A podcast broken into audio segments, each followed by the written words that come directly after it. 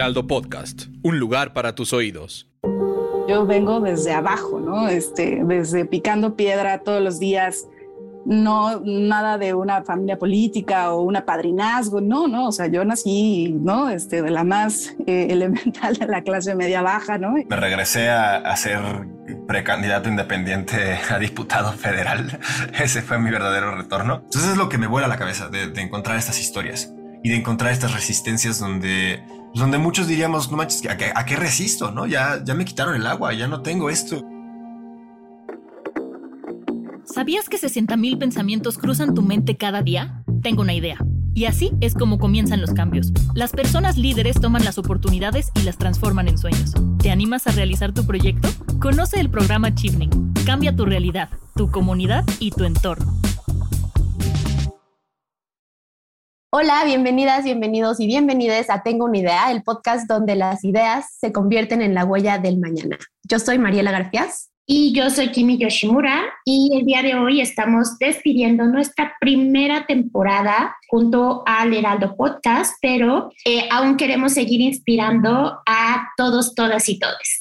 A lo largo del proyecto hemos tenido grandes invitadas e invitados y bueno, nos han compartido un poco de la historia de vida, su experiencia con Chivening y los proyectos que han realizado, los cambios que han podido hacer gracias a este programa. Nuestros invitados de hoy son Sandra Guzmán y Pablo Montaño, dos personas que admiro, que quiero mucho, que me da mucho gusto compartir eh, el espacio el día de hoy. Y ambos son especialistas en esta problemática que nos afecta a todos por igual, el cambio climático. Bienvenidos, eh, bienvenidas Sandra, Pablo. El tema del día de hoy queremos enfocarnos justamente en el cambio climático en México, cómo esto afecta, qué hemos hecho, qué nos falta por hacer, pero eh, queremos también eh, hablar de, eh, de un espacio, de un lugar que si no hacemos algo, que si no nos metemos ese chip de que ya el tiempo se nos está viniendo encima, pues definitivamente no va a haber espacio, no va a haber tiempo para realizar todos nuestros sueños. Ustedes igual nos han inspirado, pero además han podido desarrollar soluciones a través del programa y a través de sus propios proyectos. Entonces, bueno, ya para comenzar, calentar motores, queremos escuchar primero cuáles son sus proyectos eh, que cada uno de ustedes está realizando después de Chivning. O sea, ¿qué están haciendo ahora para que las personas que nos están escuchando les conozcan mejor y podamos ahora sí entrar en materia. Pues muchísimas gracias. Eh, si quieren, eh, comienzo. Bueno, eh, pues como ya me presentaron, soy Sandra Guzmán. Yo soy fundadora del Grupo de Financiamiento Climático para Latinoamérica y el Caribe, que es una organización que ha trabajado mucho en esta idea de que tenemos que transformar la manera en que hemos invertido los recursos, a, digamos, a través de la historia. El problema de cambio climático, desde mi punto de vista, ha sido una mala decisión de las inversiones, ¿no? Donde hemos colocado las inversiones eh, públicas, privadas y de muchos actores. Lo que buscamos es precisamente, por un lado, que haya más transparencia, que, que las y los, eh, los países y que los diferentes actores em, empiecen a transparentar mejor en dónde están asignando sus, su financiamiento, pero que también aseguremos que el financiamiento sea cada vez más efectivo. Esto quiere decir cómo logramos que el recurso que existe allá afuera, porque, porque existe, eh, se asigne en acciones que nos permitan realmente reducir las emisiones, realmente reducir la vulnerabilidad ante ante los efectos de cambio climático y ya no solo a nivel de los gobiernos centrales, sino cómo ayudamos a que todo este financiamiento llegue a las comunidades locales, a las poblaciones vulnerables, a las mujeres, a los niños, a las poblaciones indígenas, que son las que realmente están enfrentando el problema, digamos, en primera fila. ¿no? Entonces, nuestra, nuestra labor ha sido mucho, no solo la, de promover, sino también conectar, ¿no? Cómo logramos que, que todo esto nos lleve al final del día al cumplimiento de los acuerdos internacionales, como el Acuerdo de París. Pero más que todo, ¿cómo hacemos para realmente salvaguardar la vida, ¿no? que es lo más importante que tenemos eh, en el planeta. Así que eh, por, ahí, por ahí lo dejaría y bueno, pues feliz de estar aquí. Gracias. Y yo por mi lado eh, soy coordinador de una organización que se llama Conexiones Climáticas. es una organización que eh, también participé de su fundación, justo regresando de, mi programa de Chevening un par de años después, y tiene un enfoque de comunicación eh, de la crisis climática. ¿no? la organización está dedicada a entender eh, cómo estamos comunicando esta crisis, qué, qué cosas, qué elementos existen ahí que pueden apoyar,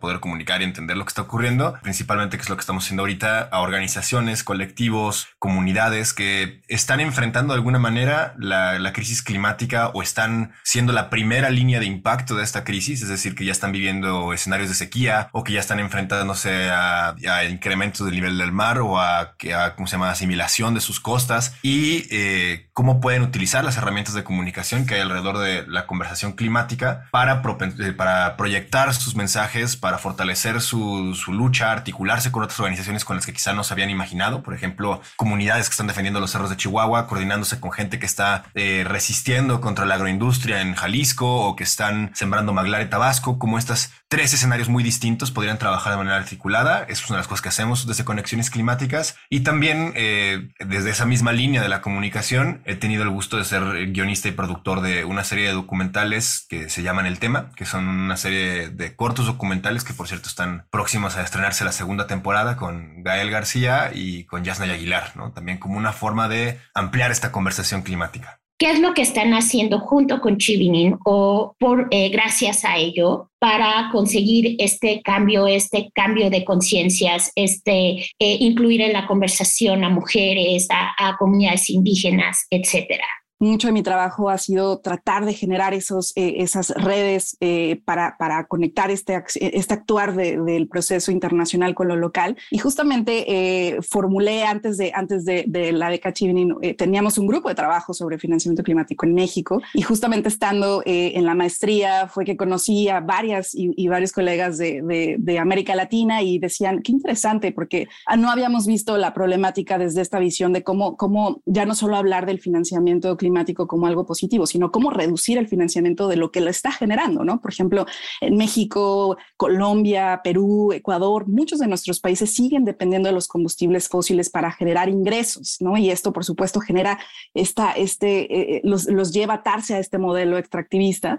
Creo que eh, para mí, haber estudiado la maestría que yo estoy en, en, la London School of Economics, una maestría sobre regulación y política ambiental, fue precisamente este intercambio de visiones, saber que pues lo que está pasando en México hoy, que del cual hablaremos en un momento, no es único, ¿no? Está pasando de problemas similares en otros lugares y este esto que está esta oportunidad tan grande que tenemos de intercambiar experiencias para hacer, digamos, un frente común como como organizaciones, como poblaciones, como ciudadanas y ciudadanos, pues para para sacar, ¿no? a los países de este modelo extractivista y tratar de realmente encontrar soluciones más desde la base. En mi caso yo estudié en University College London, un programa en medio ambiente desarrollo sustentable, que tiene una rama de, la ecología política, ¿no? Que es como un análisis de, de, la ecología, de lo que está ocurriendo en términos medioambientales, eh, desde un sentido político, ¿no? Y no nada más desde una visión meramente de medición de, del impacto de lo que está ocurriendo en el entorno, ¿no? Desde un sentido biológico, sino que también eh, qué está ocurriendo en términos políticos y sociales. Y es pues, la columna vertebral, ¿no? del trabajo que, que hoy estoy haciendo.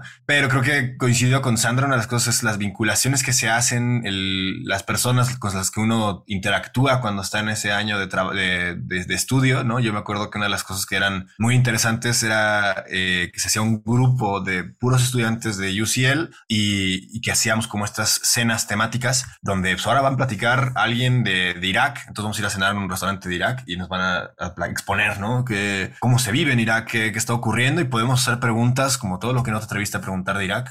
Aquí tienes a alguien enfrente, ¿no? Entonces, y, esto era temática cada dos semanas y cambiábamos de país y cambiábamos de, lugar donde ir a platicar. Y la verdad te ibas destapando un, una serie de, pues, de conocimientos que no sabías que estaban ahí, de vinculaciones que nunca sabes en qué momento te vas a volver a topar con, con, alguien de tu generación, con alguien que ha estudiado en Chevening y, o a partir de Chevening, perdón. Y, y, la verdad es que hay como, como un camino andado, ¿no? Que también eso es muy bueno. Y seguramente Sandra, que está en, en muchos lugares, en intercambios internacionales que tienen que ver con cambio climático, está encontrándose con esos perfiles a cada rato y, y ya hay como una, una avanzada, ¿no? En esas, en esas relaciones.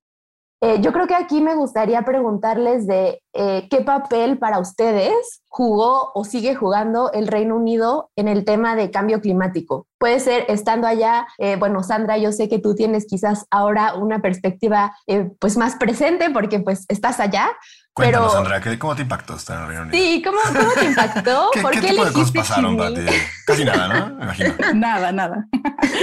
Esto es interesantísimo porque, a ver, yo les cuento por qué decidí elegir el Reino Unido y no otro país. Y, y, me regreso justamente al hecho de que, pues, el Reino Unido, como todas y todos ustedes saben, pues es la cuna de la revolución industrial, ¿no? O sea, todo, muchos de los problemas ambientales que tenemos hoy nacen de, de toda esa revolución industrial. Entonces, para mí era como entender cómo un país como Reino Unido, que por supuesto tiene muchísimas cosas buenas, pero también tiene muchas cosas malas en su modelo y en su historia, ¿no? Entonces creo que para mí era muy interesante aprender de eso y hoy, bueno, yo por ejemplo después de la maestría me quedé al doctorado, estudié un doctorado en política en la Universidad de York y fue también un, pues un reconocer, ¿no? E, esta, estas críticas que, que, ustedes saben, la historia siempre la escriben los vencedores y, y no realmente desde la visión de, de, lo que realmente sucede y creo que es hoy lo que estamos viendo es cada, más, cada vez más un, un destape, ¿no? De, de la realidad de los países, de dónde vienen su, riqueza y de por qué ya no podemos solo hablar del norte y del sur, sino cómo tenemos que hablar más de, pues, de una lucha de,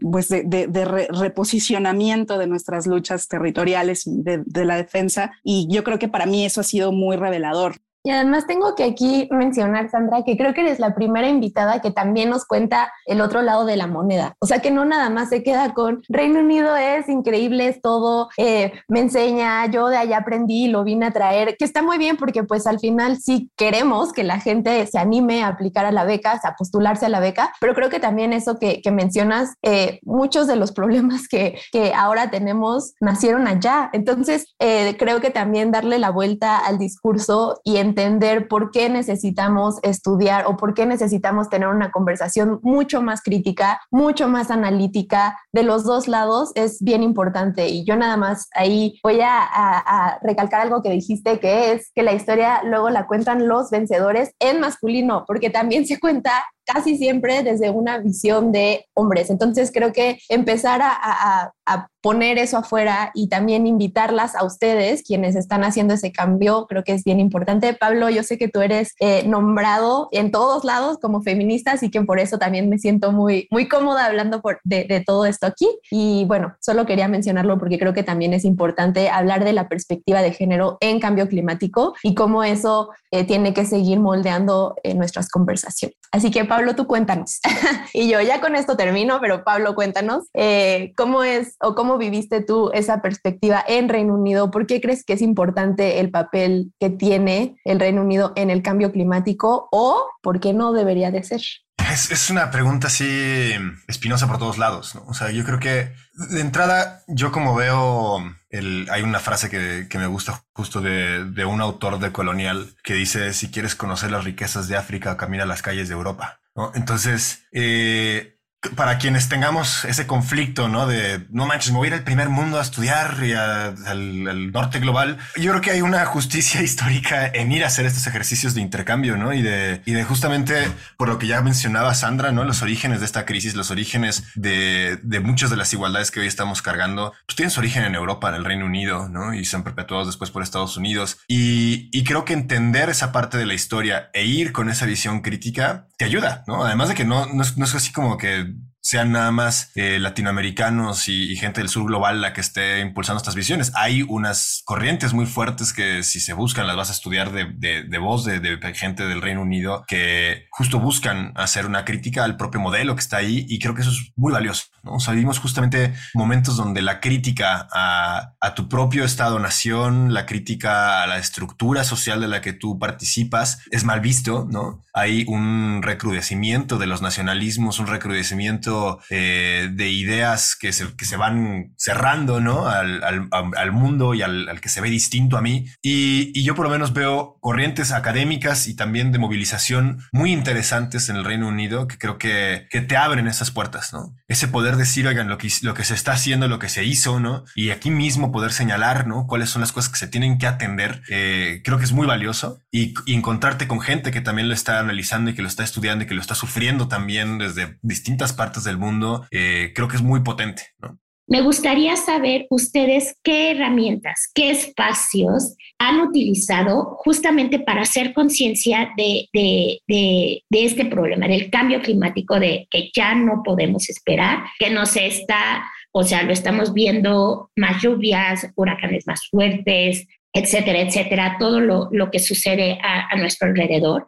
Yo justo quería platicarles que eh, hace, pues en 2020, justo en el contexto de la pandemia, eh, lanzamos una campaña que se llama Finanzas Sostenibles para el Futuro y, tenemos tres herramientas con las que hemos tratado como de, impulsar este tema. El primero es un índice de finanzas sostenibles que, construimos a, raíz justo de mi investigación doctoral, en donde el debate que queremos dar a nivel global es, es ya no solo hablar de, de, eh, este financiamiento climático positivo, ¿no? Cada vez más hablamos de que cada vez hay más financiamiento climático eh, por ahí hay números de que 632 mil millones de dólares se han movilizado anualmente para la atención del cambio climático y, muchas de las preguntas es, ¿en dónde está ese dinero? ¿no? Y, este es el tipo de cosas que tenemos que atacar. ¿Cómo vamos a sacar las economías de, este estado para transitar hacia economías o hacia, hacia modelos en donde pues le demos valor real a la, a la naturaleza y no valor económico, el valor real que tiene la naturaleza, la conservación, a las poblaciones indígenas. Entonces es, este, este índice nos ha ayudado como a identificar esas brechas y, a entrar a, discusiones profundas, ¿no? De,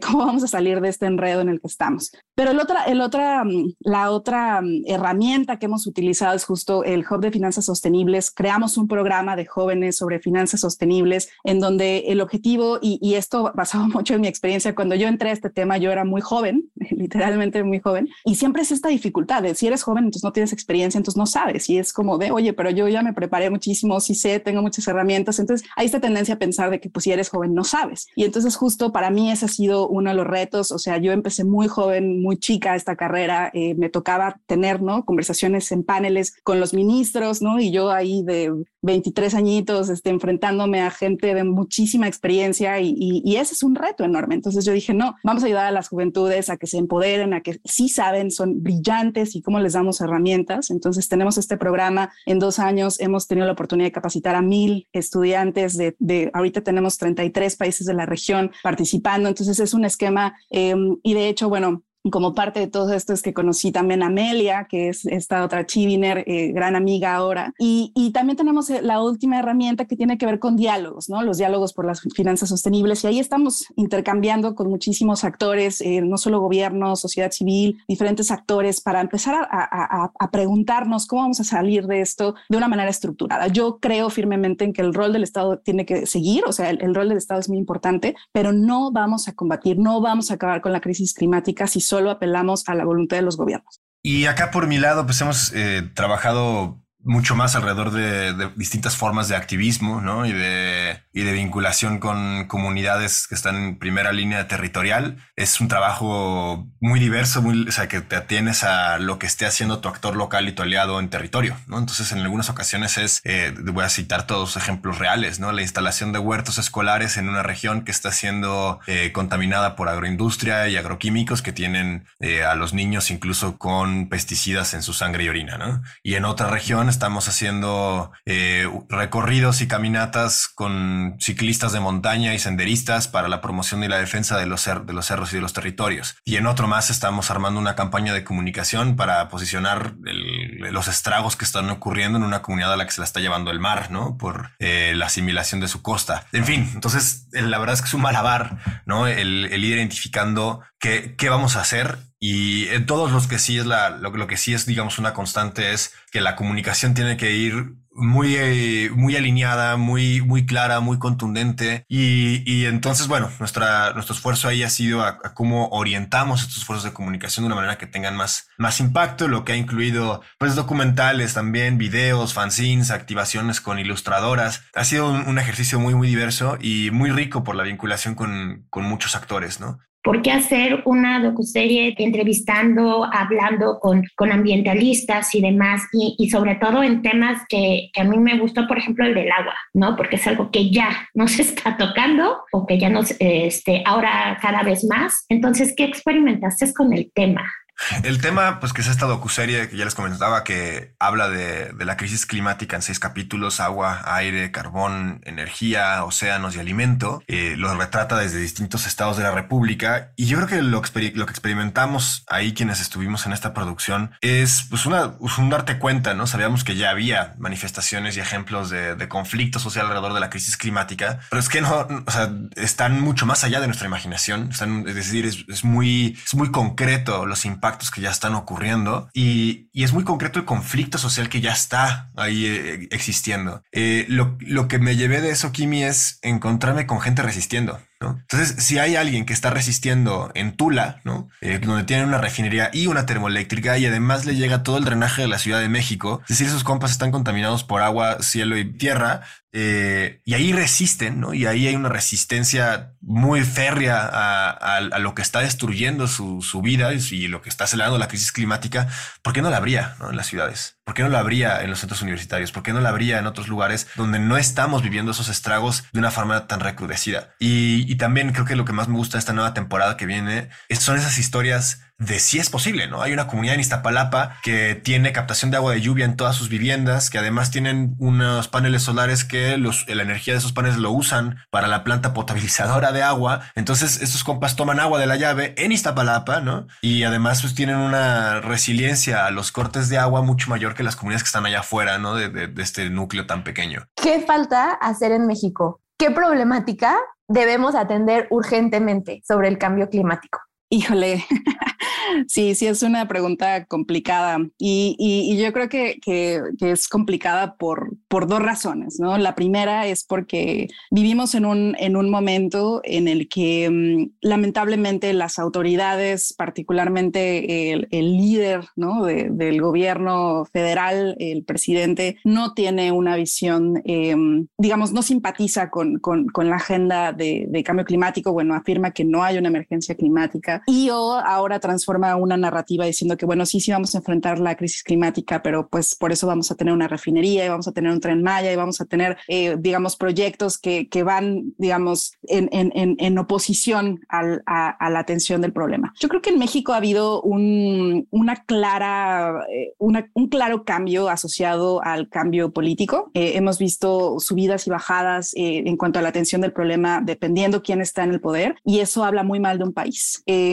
porque no tenemos políticas de, de, Estado de, en materia de cambio climático, tenemos políticas de gobierno. Entonces, como tenemos políticas de gobierno, si, si llega un Calderón, que, que, bueno, a Calderón le interesaba el tema, entonces impulsó el, los procesos, pero luego llega un Peña Nieto, que pues medio le, le gustaba, pero en realidad lo camuflajeó, y luego llega un López Obrador que pues no simpatiza, ¿no? Tiene proyectos muy específicos. Entonces, yo creo que a México lo que le falta es un, es un por un lado, eh, como lo decía Pablo, es una articulación más en el reconocimiento de que pues estamos todas y todos eh, eh, en este problema, ¿no? Y, y, yo creo que, que aquí es cómo, cómo articulamos los diferentes actores, los diferentes sectores, ya no solo a nivel del gobierno federal, pero por ejemplo el rol que tienen los estados, el rol que tienen los municipios, eh, que por supuesto tienen, digamos, se enfrentan a una crisis de recursos, ¿no? No tienen todos los recursos presupuestales para poner en marcha medidas. Entonces, ¿cómo nos articulamos? No para digamos, no quitarle la presión al gobierno, no, al gobierno hay que seguirlo presionando porque hay una ley general de cambio climático que los mandata a hacer cosas y es cómo mantenemos nuestra presión a que se cumpla lo que establece la ley, pero al mismo tiempo articularnos para mantener, digamos, esas acciones que, que, sabemos que pueden hacerse y que, como dice eh, Pablo, o sea, ya están sucediendo y, cómo apoyamos que esos procesos que ya se están dando, pues se sigan y se repliquen, ¿no? Porque por supuesto que es maravilloso esto que, que comenta Pablo de, de esas, esas acciones que ya se están dando. Lamentablemente en el contexto contexto de la emergencia climática y, de, y, de, y del, del, monstruo que tenemos enfrente a nosotros, o sea, esa acción se debe multiplicar, ¿no? Para, para hacer, digamos, eh, un, un, frente como mucho más, eh, pues sí, frente a la, a la emergencia. Y yo concluiría diciendo que aquí hay una gran, México tiene, tiene algo que, que, pocos países tienen y yo creo que es una gran masa crítica. México tiene muchísima gente que ha trabajado en el problema de cambio climático por años. Yo llevo trabajando en esto 17 años y conozco muchísima gente que lleva muchos más años que yo. Entonces creo que cada día somos más personas tratando no solo de entender, sino también de atender el problema y es esta articulación y por eso mencionaba el plan de descarbonización y resiliencia climática, que es un esfuerzo ciudadano que justamente buscamos generar, ¿no? Poner una serie de propuestas para que las y los candidatos que están interesados a la presidencia del 2024 se, digamos, tomen estos insumos que como personas trabajando, preocupadas por el tema de cambio climático, les estamos diciendo, por aquí va la cuestión, ¿no? O sea, quien quiera que, que, cualquiera eh, color de persona que quiera llegar a la, a la presidencia, por aquí va la cuestión, porque si ustedes no ponen en marcha este plan, básicamente nos quedan ocho años para hacer cambios radicales. Me sumo a lo que dice Sandra, ¿no? No podemos eh, dejar de atender esta crisis como lo que es, una crisis profunda, es el reto más grande que hemos enfrentado como humanidad, absolutamente todas las aristas, todo lo que estemos haciendo, no importa el ramo, no importa el tipo de trabajo o proyecto que tengamos, va a verse trastocado por la crisis climática, ya está siendo transformado por esta crisis y, yo creo que eh, nos, nos, chocan, ¿no? Ciertas reacciones, formas de protestar, eh, sobre todo el Reino Unido está siendo el, escenario de muchas de estas manifestaciones, ¿no? Que, que ponen en, reto mucho del status quo, ¿no? Más allá de si nos gustan o no nos gustan este estas formas de protestas, lo que creo que sí reflejan muy bien es que no hay tiempo, ¿no? Y tenemos que poner absolutamente todos los recursos y todas las formas posibles allá afuera eh, para arrancar estas conversaciones y arrancar estas acciones, ¿no? No nada más es como que, ay, que haya una toma de conciencia. No es suficiente tomar conciencia, hay que crear comunidad, hay que crear formas de organización y, y hay que movilizarnos, ¿no? Y todo esto lo tenemos que hacer en tiempo récord y todo esto tiene que ser un esfuerzo monumental, como se ha hecho en otros momentos de la historia, ¿no? Lo bueno es que hay precedentes. Sí, y algo que a mí me gustaría mucho enfatizar en, en estas luchas que, que, tenemos que no solo fortalecer eh, y y, realmente impulsar y escalar. Eh, es toda esta parte que ya mencionaban, eh, Mariela, sobre, sobre la parte del, rol de las mujeres. Em, por años, por años, y como activista, digamos, eh, yo habiendo empezado, digamos, joven, mujer, latina, tenía todo en mi contra, ¿no? Para, para, para poder posicionarme en un escenario, por ejemplo, internacional, y siempre da miedo, ¿no? A las mujeres yo veo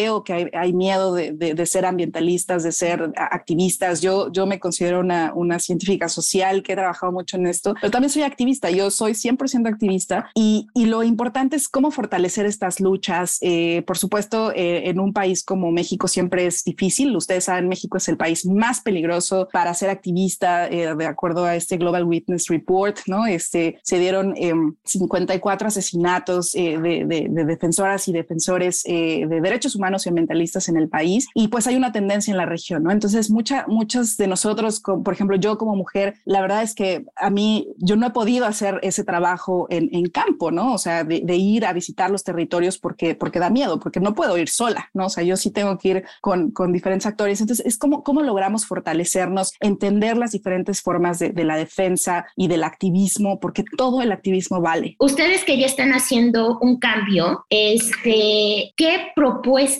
les gustaría que se llevaran a cabo dentro de la comunidad de Chile? Sí, yo creo que, digo, algo que, es hermoso de la comunidad chivinini, que, que yo creo que reconozco más es esta diversidad, ¿no? Eh, por ejemplo, no solo la diversidad en tanto, por ejemplo, a nivel de, de, del estudio, digamos, en, cuando estaba en el ESI, en la maestría, pues conoces gente, como decía Pablo, de todos lados del mundo, pero también la diversidad en cuanto a pensamiento, ¿no? Veníamos de diferentes grupos, eh, por decirlo así, de diferentes corrientes de pensamiento, ¿no? Algunas personas eran como más pro, ¿no? Pro pro, crecimiento económico, algunos éramos más como pro eh, de crecimiento económico, más sostenible, ¿no? Y eso también daba oportunidad al, intercambio de ideas. Entonces yo creo que algo que sería muy interesante como, como comunidad Chivinin es, por un lado, generar esos espacios de, de, conversación que sean como más cotidianos eh, y, sobre todo creo que algo que estaría muy interesante es, es cruzar temáticas, ¿no? O sea, por ejemplo, eh, como ya decíamos, cambio climático se ha, se ha puesto mucho en la agenda de lo ambiental, ¿no? Este, vamos a colocar a los, a, los de cambio climático en esta cápsula de lo ambiental, pero cambio climático le pega a todo. Es que cambio climático ya no es solo una agenda ambiental, el cambio climático es una agenda política, económica, social, cultural, ¿no? Entonces ya estamos hablando de un fenómeno que va mucho más allá de las líneas y de los hilos ambientales. Entonces creo que esta es parte de lo que hemos tratado de romper, ¿no? Hablemos con quienes están trabajando en otras eh, políticas de educación infantil, eh, de, de salud, ¿no? O sea, hablemos de esto esto de una manera mucho más sinérgica. Entonces creo que Chivin tiene la oportunidad de, por un lado, no solo hacer conversaciones más cotidianas, trayendo la diversidad, pero también entrecruzando temas, ¿no? Trayendo las diferentes visiones, diferentes expertices para, para buscar soluciones. Yo creo que la gran, la gran alternativa que tenemos ahora son soluciones innovadoras y creo que esa es este, esta idea del pensar fuera de la caja es literalmente la oportunidad que tenemos de, a ver, tú que estás trabajando en política fiscal, que nada tienes que ver con cambio climático, pero sabes mucho de política fiscal,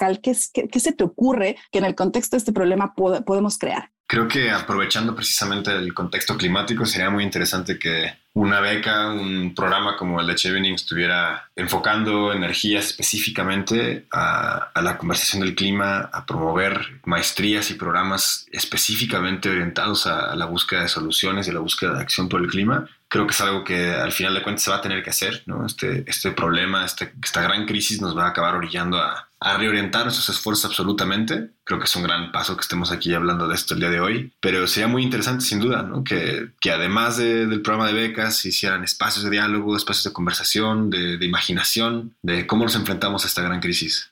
Me conmueve muchísimo y me motiva muchísimo escucharte porque justamente, y yo lo digo no como parte del programa Chipning, sino como una mujer que vive en Latinoamérica y que se enfrenta a esos mismos retos, que se enfrenta a esa misma violencia y problemas de seguridad, quizás a otra escala que muchas otras mujeres también, pero creo que escucharte y como posicionarme como agente de cambio, eso es, eh, creo, algo que necesitamos eh, en Latinoamérica, empoderarnos, escuchar estas historias, que se puede hacer, que puedes accionar. Y creo que algo bien importante que, que, que decías es cómo podemos dejar de pensar en todas las personas que están haciendo algo de cambio climático como excluyentes o como un, una unidad aparte. La relación con el arte, la relación con la cultura, con la salud, todo esto que mencionabas, a mí me despierta muchas ideas porque creo que yo soy parte de esas personas que pensaban, aquí están las y los que están haciendo algo de cambio climático y acá estoy yo. Y creo que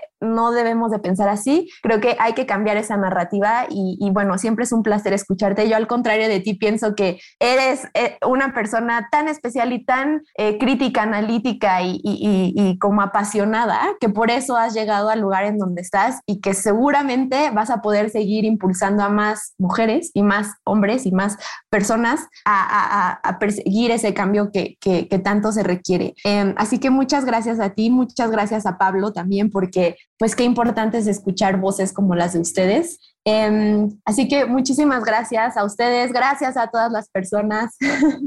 Muchas gracias, me vas a hacer llorar aquí. Yo Muchas sí, gracias. Yo, yo estaba llorando.